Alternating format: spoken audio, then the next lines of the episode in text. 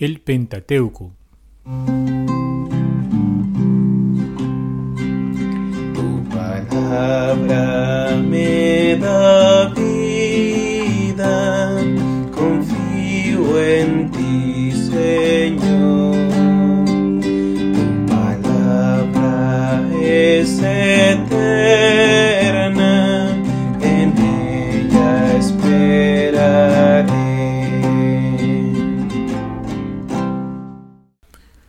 Nos separan casi 3.000 años de los primeros libros de la Biblia. Hay que ambientarnos en aquella época para poder entenderla. Podemos correr dos peligros. Por un lado, el exceso, es decir, creer al pie de la letra lo que dice la Biblia a través de sus metáforas y géneros literarios.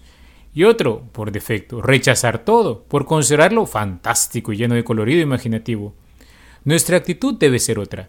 Sacar el mensaje de Dios que se esconde detrás de todo el revestimiento literario.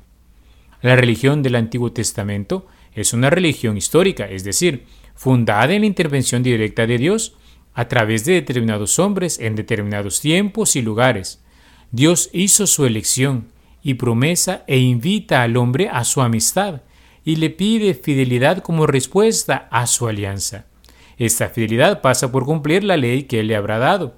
Por tanto, la historia sagrada se mueve en torno a estas realidades promesa, elección, alianza y ley.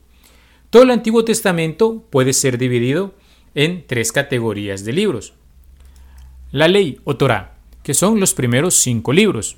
Los profetas o Nedim, que son los libros proféticos, o el Ketuvim, es decir, los escritos, que contiene los salmos, proverbios, Job, cantar de los cantares, Ruth, lamentaciones, Coelet, Esther, Daniel, Esdras y Crónicas.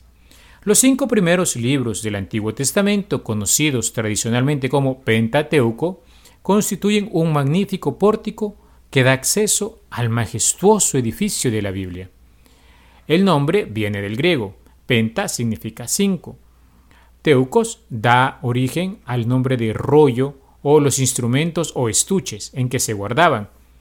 No estamos ante cinco libros independientes, al contrario, cada libro desemboca en el siguiente o arranca del anterior, de forma que todos juntos desarrollan una misma trama narrativa que va desde la creación, pasando por el nacimiento de los pueblos, la era de los patriarcas, la estancia en Egipto, a la tierra eh, de Canaán, la muerte de Moisés y los umbrales de la tierra prometida.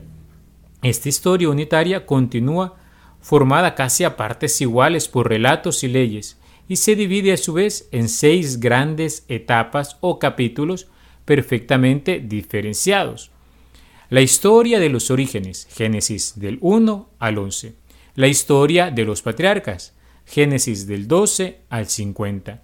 La salida de Egipto y la marcha hacia el Sinaí, Éxodo del 1 al 18. La revelación en el Sinaí, Éxodo del 19 al 40, más el Levítico y el libro de los números del 1 al 10.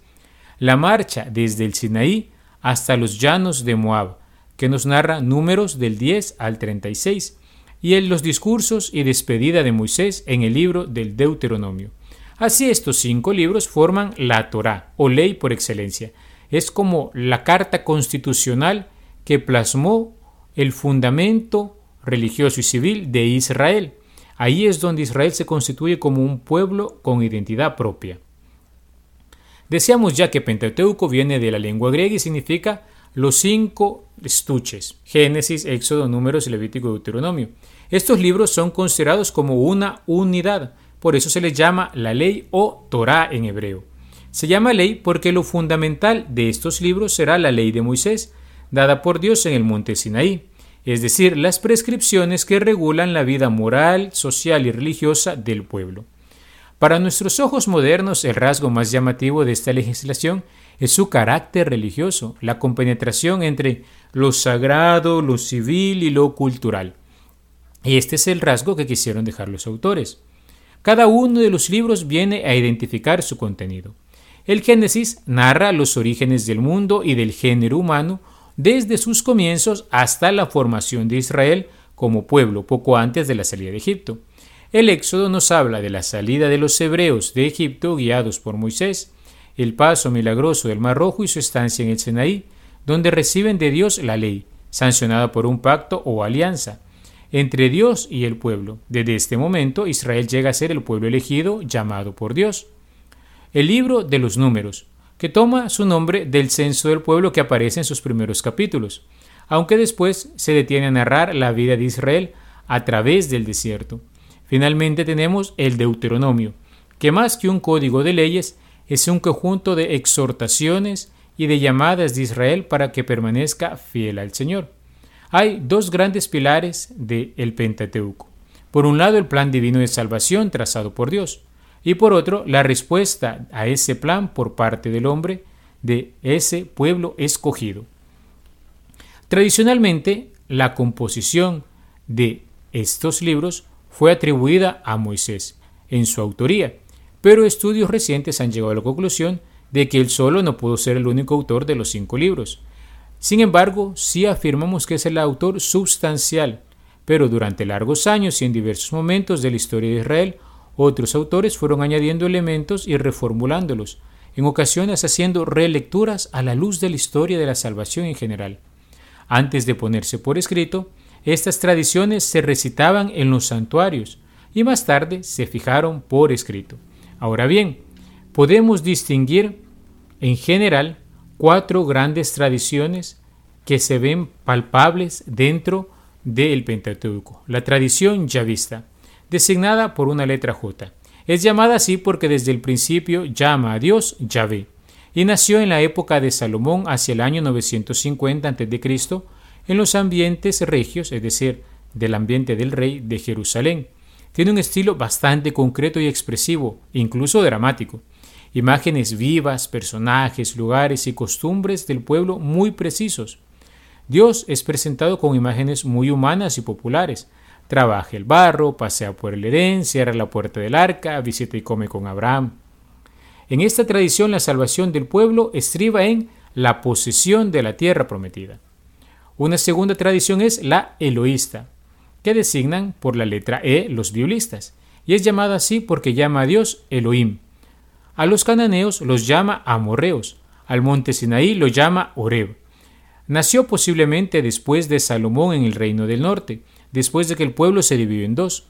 Las páginas de esta tradición están marcadas por la predicación de las profecías de Elías y Oseas. Algunas características son en que es menos dramático y menos concreto que el anterior, presenta un mensaje religioso con más reflexión y tiene una fina sensibilidad moral. Ve a Dios no tanto con una forma humana, sino que tiende a espiritualizar la imagen de Dios. De hecho, es donde encontramos eh, la prohibición de las representaciones de lo divino. Casi nunca Dios interviene personalmente, sino solo a través de sueños, visiones o milagros. En esta tradición, la salvación del pueblo consiste en la alianza de amor con Dios, y no se centra tanto en lo de la posesión de la tierra prometida. La alianza es el verdadero tesoro de Israel. Tenemos también la tradición deuteronomista que los biblistas designan con la letra D. El autor de este documento no se conoce, pero debió ser seguramente un levita, es decir, venía de los ambientes sacerdotales, porque tiende a presentar a Moisés no sólo como la figura central, sino como un orador, un legislador, y no solo como el liberador del pueblo. Su narración no es tanto histórica, sino un código de leyes. La historia del pueblo está presente indirectamente, tiene un estilo exhortativo, y se insiste mucho en el tema de la elección divina del pueblo. Y luego encontramos también la tradición sacerdotal, que designan los biblistas con la letra P. Nació durante el destierro en Babilonia, cuando los sacerdotes releen sus tradiciones y su ley para mantener la fe y la esperanza del pueblo. Forma de hablar es típicamente solemne, litúrgica, bastante abstracta. Se preocupa de enseñar especialmente las normas del culto. Busca la precisión de fechas, cuida la cronología, y Dios es presentado en una manera más espiritual. Dios es espíritu, es palabra, como Génesis 1.2. Los grandes teumas del Pentateuco son responderá ¿Quién creó al mundo y el hombre? Por ejemplo, en el Génesis, el origen de la humanidad y la historia de los patriarcas.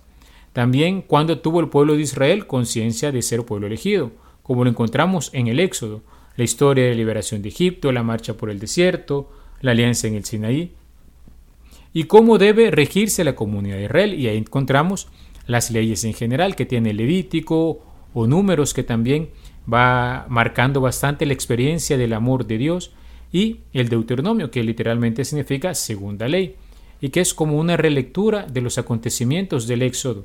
Con estas ideas generales entramos en el Pentateuco y es maravilloso ver cómo Dios se vale de los hombres para dar y transmitir toda esta serie de características que vamos viendo y que van a ir revelando progresivamente su amor por la humanidad a través de la formación de este pueblo elegido.